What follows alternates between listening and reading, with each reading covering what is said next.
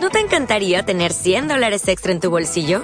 Haz que un experto bilingüe de TurboTax declare tus impuestos para el 31 de marzo y obtén 100 dólares de vuelta al instante.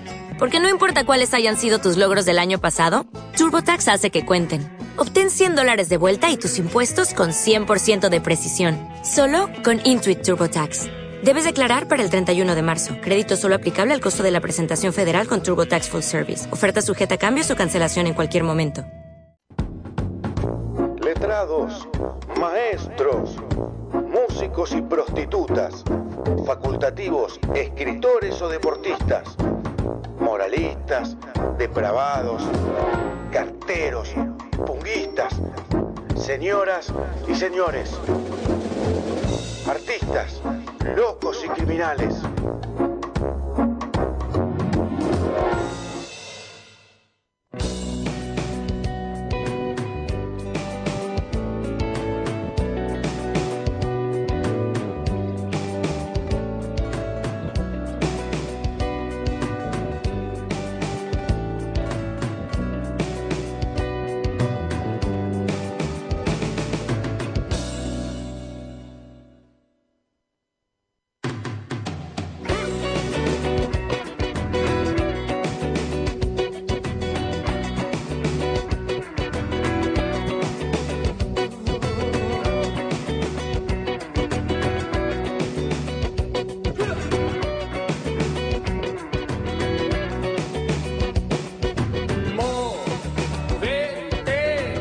Seguimos en Blow Up y nos movemos al ritmo de las pelotas.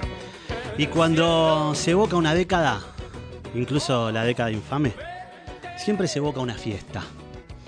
Desde la época en que el vino y la ambrosía soltaban la lengua de los filósofos, en una Grecia pre-freudiana, hasta las puestas en escenas narcisistas de los raves, pasando por las bacanales drogonas en Estudio 54, el tirar manteca al techo tiene, tiene su historia, Pela. La década del 90 trajo nuevas tendencias. Se fue imponiendo el hábito de festejar en salones populares al son del chamamé, la cumbia y los cuartetos. Roberto Jacobi, ¿eh? letrista de Virus, hizo una en el Eros, Club de Palermo, donde mezcló posmodernos con jugadores de bochas. Una locura. El Club Nómade, las fiestas mayas, las fiestas nómades, regenteado por Beto Bota. Y luego el Condon Club. Hicieron de las fiestas itinerantes un éxito de los primeros años de la década. Después de todo, parafraseando al periodista Norberto Ortega Sánchez, hay que proclamar que la, felicidad es un mínimo compensatorio para, para habitar en un lugar. Y ahí escuchábamos Movete y no puedo dejar de pensar en, en la Federación de Vox. Los viernes siempre, siempre me gustaron, los aguardaba. Hoy los disfruto desde temprano a la mañana. En una época el deleite comenzaba con la llegada de la noche con la información tomada del suplemento sí. ¿eh? Agarramos el espectáculo, dábamos la vuelta y veíamos quiénes tocaban y ahí estaban las fiestas. O el no, el no de página 12. El no de página, claro. Pero el no, eh, yo no lo entendía. yo no lo entendía porque era como, viste, más alternativo. El sí era como más llano, ¿no? Una nota a los primeros caballeros de la quema. El no decía la nueva movida, una nota a pulp. Y no, nada, viste, como que me costaba un poquito más. ¿Y el sur? El sur también. Claro. En el sur también aparecía sí, sí. los shows del fin de semana. Sí, alguna que otra radio FM también que anunciaba a partir del suplemento sí. Eh, cuáles eran las bandas que uno podía seguir y quiénes tocaban, porque te enterabas ese mismo día yendo a comprar las anticipadas. Eh, con la información decíamos y del sí íbamos a ver bandas en vivo y lo que más esperaba en mi caso eran las fiestas del Condon Club. Unas fiestas que muchos recuerdan haber ido alguna vez, Creo que no todos dicen la verdad, no, no éramos tantos. Em, un fugaz recorrido por la historia del Condon Club trae a la memoria una fiesta chancha, ¿eh? con una cerdita de carne y hueso que sirvió de postre a los muchachos de la organización. Una fiesta negra, la lucha en el barro, fiesta de, de circos con payasos, lanzallamas, hombres con látigos y equilibristas. Estas fueron algunas de las tantas fiestas que sucedieron desde octubre de 1991, cuando el combo se lanzó a, recorrer los barrios porteños. Fue una apuesta interesante, ¿no? Estábamos, estaba la France, estaba New York City, estaban los boliches que sonaban y tanto, Y esto era como un lugar, digamos, Las, las clandestinas de hoy. Las clandestinas Las- de O hoy. las primeras clandestinas. Claro. Con tomas de casas y todo ese tipo de cosas. Así es. Bueno, decenas de, de afiebrados viernes, cientos de varieté exhibidos y miles de preservativos repartidos. ¿eh? No hacían campaña contra el SIDA.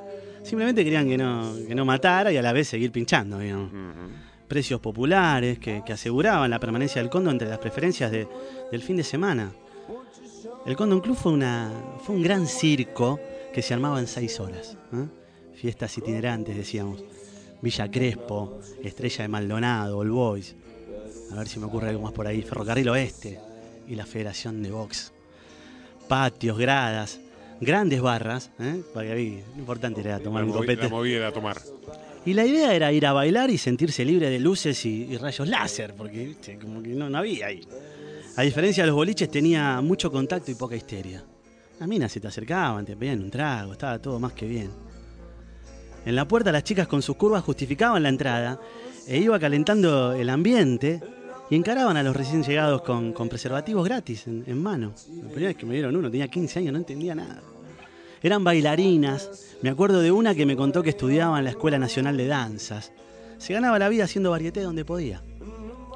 De las primeras fiestas, donde éramos 600, 800 personas, cada viernes llegó a reunir entre 2.000 y 5.000 personas.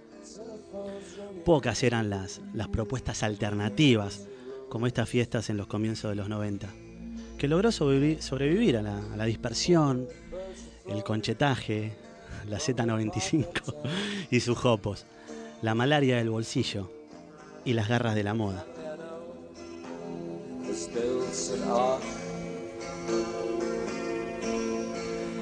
Caravana desde el sur de la ciudad de Lugano, doble combineta de colectivos para llegar hasta el centro, a un recital o a un teatro, como si los goles solo sumaran si tirábamos tres paredes antes de que pateara el arco. Vos es que una tarde, una tarde de 1992, llegué a Almagro, ¿eh? donde era necesario solo dos bondi, Castro Barro 75. Fuimos a comprar las anticipadas con, con un pibe amigo. Se acercó un tipo, era grande para nosotros, ¿viste? Nos habló de, de igual a igual. Nos mangueó un trago, ¿eh? le convidamos su muba, su muba blanco con, con 7-Up, y nos agradeció y se fue. Hasta ese momento, las estrellas de la música pop y de la escena del rock local eran póster para mí. Escalaban desde sus ropajes con lentejuelas, afeitados y bien maquillados. Siempre los veía por televisión, lejos, muy lejos del público. Tocaban en teatros del centro donde se llegaban bondis que no pasaban por casa. Esperábamos tranquilos en las entradas anticipadas en mano. Llegó la hora del show, se prendieron las luces y sobre el escenario, parado con autoridad y mirando a un punto fijo, reconocí al hombre que, que tomó de nuestro sumuba blanco. Iniciaron el concierto con muchos mitos. Tantos dicen haber viajado en el avión de regreso a Perón, de Perón al país. Tantos haber tomado una ginebra con Luca. ¿Fantasía o realidad? ¿Qué sé yo? Quería homenajear en esta sección de artistas locos y criminales al gran Alejandro Sokol. El último clown, el último de los de verdad, como le pasó a Luca. Sokol murió solo. Le falló el bobo. Le falló el corazón. Claro que antes los dos tomaron el camino de los excesos. El de Sokol, fomentando, quizás fomentado por los amigotes de turno que vivían a costa de él y alimentaban con cosas que hacen mal su caída previsible. Y pronosticaban los últimos años de un verdadero guerrero, uno distinto en la marquitería actualidad del rock nacional. Bocha querido, como quisiera que estuvieras aquí. You.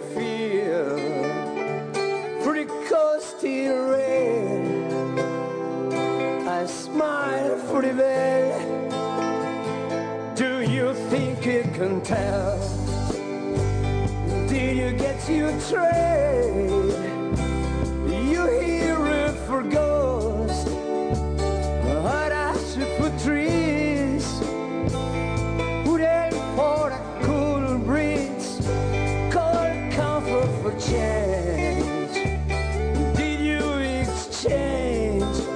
I'm working part on the war for the little and I can't.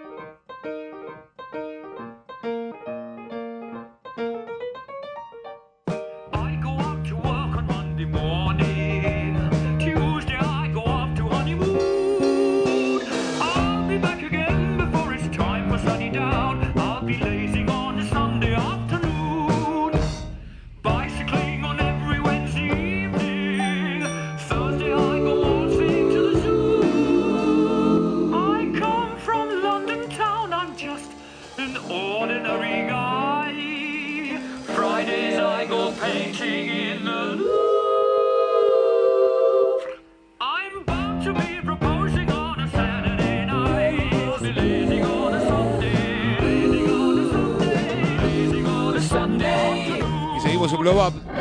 Seguimos con estos artistas locos y criminales y recordar a los hermanos Marx, mínimo, me parece a mí, eh, que merecen un espacio dentro de los artistas y de los locos. Eran cinco. Nunca los viste juntos, porque en realidad las películas aparecían de a tres, de a cuatro, pero nunca de a cinco. Cada uno tenía su estilo. Algunos recuerdan, hoy lo tienen como frases de cabecera a Groucho. Pero había otros cuatro más que por momentos, nacidos de un teatro de barrio de Nueva York, y una familia alemana. Cosa que a partir de la mm, Primera Guerra Mundial en Estados Unidos los germanos eran bastante mal vistos, por lo cual Groucho dejaba de hacer el personaje de Alemanote, que bien le salía, pasaba a, pintarse con betún unos bigotes que hasta el último día lo transformaron en un personaje caricaturesco. Pero vamos hasta anoche en Blow Up a tratar de recordar a los hermanos Marx y a vincularlos un poco con lo que está sonando de fondo. 1975, 1976 en la Inglaterra, llámala propo- proto-punk, Claro. los Queen tiraban dos discos. Y en homenaje nada más y nada menos que a los hermanos Marx. Una noche en la ópera. Discaso. Algo que cambió la música, considerado en un principio un disco deforme por este tipo de mm, eh, pseudo teatro que realizaba Freddie Mercury en, en el piano, por poner un ejemplo. Pero resaltaba aún más las violas de Brian May. Épocas de mudanzas de estudios para que mm, los Queens se mudaran de un estudio pequeño a cinco estudios para que cada uno grabara un tema distinto a la vez.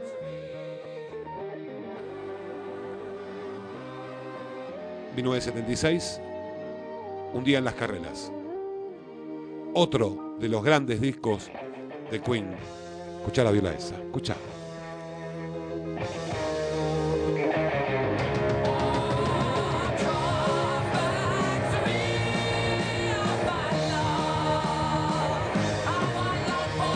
Brian May. Creo que uno de los violeros que le dio una cosa distinta a la década del 70 también. Veníamos de un Gilmour, de escuchar una viola tremenda, pero esta cosa orquestal, esta cosa, te diría que hasta teatral, Circense, me animo. circense, Me animo anime, anímese, Me animo a anímese, eso. porque los hermanos Marx eran esto. Era comicidad, un chiste difícil por momentos y reflexivo. Cinco tipos que se iniciaron, como dijimos, en un teatro chico de Nueva York, pasaron a las grandes marquesinas de Broadway y terminarían en Hollywood. Con dos grandes películas como las que justamente rememora Freddie Mercury mientras estaba en el set de, grabación de estos discos, decidieron bautizar a estos dos discos seguidos las películas que veían mientras grababan. La de los hermanos Marx. Puedes elegir eh, entre los cuatro, los cinco. Alguno, yo me voy a quedar con Groucho, porque todos se quedan con Groucho, porque es el tipo que te deja siempre una moraleja. Grandes frases. grandes frases. Googlealas y te vas a quedar con más de una Atemporales, además. Vigentes. vigentes, primordialmente vigentes. Estos dos discos a Queen eh, le resultaron el primer disco, Una noche en la ópera, digo, el primero sería el cuarto disco de la trayectoria de eh, Queen, fue el más costoso de la época. La grabadora le puso toda la tarasca a Queen para que hiciera ese gran disco. 1976, en lo que es este un día en las carreras, los Queens ya relajan. Y hasta la crítica, por momentos, no les es favorable. Yo creo que hay alguien de la Rolling Stone que debe haber perdido su puesto, como seguramente lo perdió hace muy poquito uno por hacerle una nota al indio, aquí en la Argentina. Pero en Inglaterra lo perdió porque dijo que en realidad la voz chillona de mm, eh, Mercury eh, no hacía otra cosa que tapar las violas de... O sea, era como una, Sí, un manojo de crítica mal hecha. Para lo que después pasó a ser, creo que uno de las los discos pilares de la década del 70. sí, claro. Algunos fueron buenos y piadosos con la, con la crítica, pero me quiero desprender de los hermanos Marx. Tipos que eran polifuncionales, tipos que mm, tocaban el arpa, la guitarra, eran músicos. Sí. Y cuando tuvieron que cambiar, porque cambiaron en su estilo, de pasar de ser eh, un grupo de hermanos arriba de un escenario en un teatro chico de eh, New York y terminar frente al celuloide, nacieron los verdaderos hermanos Marx. Los tipos que te hacían reír con un solo gag de correr de un lado para el otro, mezclado con una bajada de línea. Yo me voy a quedar esta noche lejos con Queen, siempre con Queen. Pero para que haya un Queen tiene que haber alguien que inspiró en su momento. Si inspiraron dos discos, es por algo. Tenés un mínimo 10 o 15 películas como para ver de los hermanos Marx. Los podés youtubear, por ahí vas a encontrar, hoy te estoy dando todo grata. No tenés que pagar ni DVD, no tenés que pagar nada, no tenés que ir al cine, lo podés ver en YouTube. Así que lo que veas de los hermanos Marx seguramente va a ser garantía y chapa como para que a lo mejor después de ver la película te enganches con lo siguiente de Queen.